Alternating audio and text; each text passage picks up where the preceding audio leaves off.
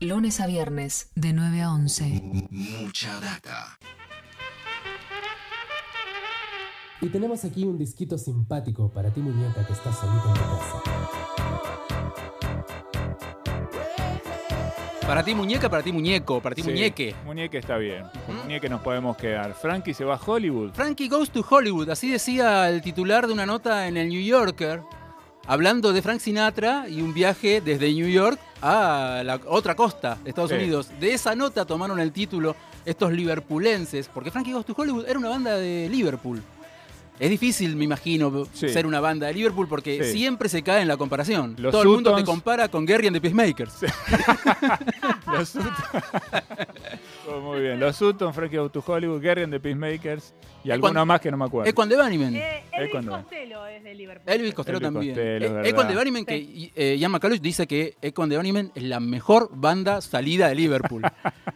un tipo con un ego Sí, este, bastante importante. profundo. ¿Qué tiene de particular Welcome to the Pleasure Dome? Que es lo que estamos escuchando. El tema Relax fue el primer corte y el hit más grande que tuvieron los Frankie Goes to Hollywood en su historia. ¿Qué tiene de particular Welcome to the Pleasure Dome? Bienvenidos a la cúpula del placer, Sí. sería la, la- la- la traducción. ¿Qué así más tiene de particular? que es un disco debut doble. ¿Cuántos casos de discos debut dobles conocen en la historia de la música del mundo? No, ninguno. Es muy otro más. exagerado. Sí, Ninguno, ser- porque es muy pretencioso. Supuestamente tenés que ser media consolidado ya Claro. para poder hacer un Es doble. muy difícil que una banda se anime a sacar un disco doble por una cuestión de costos y demás, pero que una banda debute con un disco doble es algo muy, muy particular. Pero además está el tema de la compañía, que la compañía te permita debutar con un disco doble, porque en ese momento los que decían en las compañías discográficas no eran bandas independientes como es más común ahora. Sin duda le habían puesto unas- un montón de fichas al debut de Frankie Goes to Hollywood.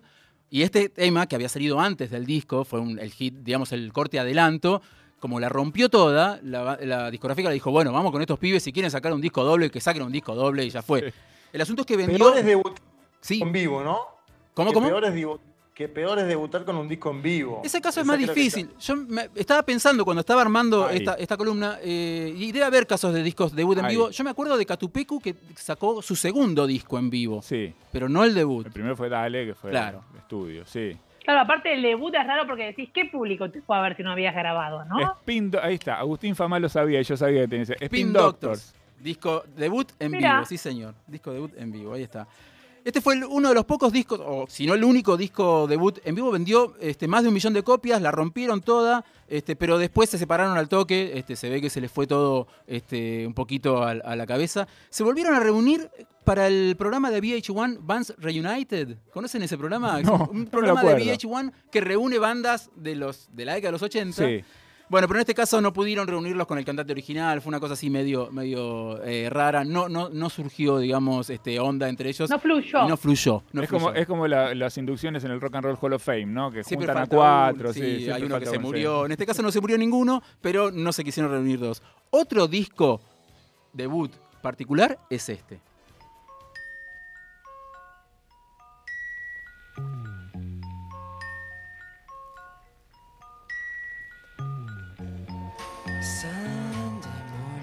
Bueno, es particular por muchos temas. ¿no? Tiene un montón de particularidades. Sí. Yo las que resalté son, primero que es- está acreditada la producción a Andy Warhol. Sí. Que en realidad Andy Warhol fue el que puso la papota, les bancó la grabación, les dijo yo quiero que estos chicos graben.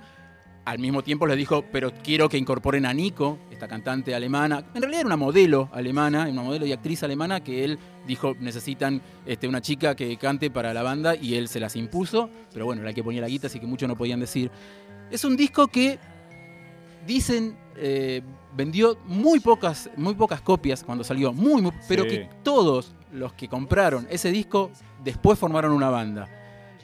Y entre ellos que compraron, entre los que compraron ese primer disco y formaron una banda están los miembros de Sonic Youth, los miembros de REM, los, los miembros de Jesus and Mary Chain y un montón de bandas más que fueron influidas por el sonido del primer disco de Velvet Underground. Es un disco que, como decíamos, fue acreditada la producción a Andy Warhol, pero Andy Warhol no tenía ni idea de cómo se producía un disco. Era un artista, este, pero plástico. Iba al estudio igual. Iba al ¿eh? estudio, Sí. iba a las sesiones, este, pero el, el productor De hecho, fue John Cale, era el que más o menos comandaba, el que más experiencia tenía. El otro día hablábamos de Yoko Ono y su paso por el grupo Fluxus. John Cale también Claro. había, había pasado por el grupo Fluxus, había laburado para la Monte Young y para John Cage, dos músicos este, vanguardistas. Y él era el que más experiencia en el estudio tenía. Sin embargo, él mismo, John Cale, dice que el disco fue producido por un tal Tom Wilson, este, pero que tampoco fue acreditado. Y otra de las particularidades que tiene este disco es que trata temas escabrosos, digamos. Uno de los primeros, temas, tem- primeros discos en tratar el tema de las drogas y el tema de mm, diversidades sexuales o de... este, Sadomasoquismo. Claro, o de, o de- de hábitos sexuales este, di- di- diferentes a los, a los habituales, digamos, o a los más comunes. Sí, Fue o a los este que les gusta la iglesia judeocristiana, Claro. o la tradición judeocristiana. Claro, ¿no? claro. Ellos este, corrían por otros, por otros senderos. Sin embargo, en el año 2006, este disco con esos temas tan escabrosos este, fue incorporado al Registro Nacional de Delegaciones de la Biblioteca del Congreso de Estados Unidos por su significancia cultural e histórica en la vida estadounidense. Una, una especie de revancha de los marginales que retrataba Lou Reed y John Cale en sus letras en este disco. Por último, un debut particular de acá.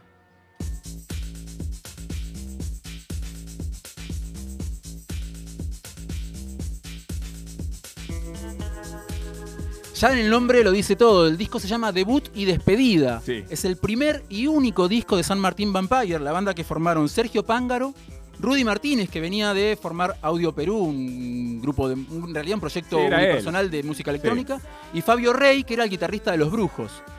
Ellos tres durante desde el año 99, porque el grupo duró solamente seis meses, Sí. menos de un año. Un Los vi en vivo. ¿Los viste en vivo? Sí. ¿Lograste verlos en, En el vivo? Tinto Bar de La Plata, sí. Claro, porque es una banda, digamos, platense. Eran, eran todos este, eh, muchachos de la ciudad de las Diagonales. Seis meses del año 99 duró la banda. Cuando el disco salió, debut y despedida fue publicado, la banda ya estaba separada. Sí. Después de eso, Pángaro y eh, armó Bacarat, Rudy Martínez y Fabio Rey armaron Adicta junto a Toto, que venía de Increíbles Ciudadanos Vivientes. sí. Este, por eso en un primer momento se lo llamaba Ciudadano Toto. Este, y- pero la banda ya estaba separada cuando salió este disco, debut y despedida. Atentos, que en plena pandemia, durante el mes de julio de 2020, volvieron a publicar una nueva canción que se llama Carué 40. Sí. Así que en una de esas Un regreso. no es tan despedida este Y debut y despedida. Y además una especie de reconciliación, porque según me contó Pángaro, eh, los otros dos le sacaron el disco sin que él se enterara. Claro. O sea, el disco salió y él no tenía ni idea. No sabía De repente nada. se enteró cuando ya ¿Cómo que estaba. sacamos Qué feo, te vas, te vas a dormir la siesta y no va que te hacen un disco los otros. ¿Podés De hecho- creer, Flora? De hecho, Sergio Pángaro cantaba durante su trayectoria junto a Bacarat algunas de las canciones que forman parte de Sí. y despedida. Sí, sí, sí, claro que sí, pero bueno, fue raro, ¿no? Como un día te diste vuelta y estaba el disco Pasó. tuyo, que bueno, no me, no me preguntaron. Muy bien, algunos discos debuts con sus historias particulares en el repaso de Leo Acevedo, nos quedan unos minutos todavía, quédense con nosotros, estamos en mucha data. Lunes a viernes, de 9 a 11. Mucha data.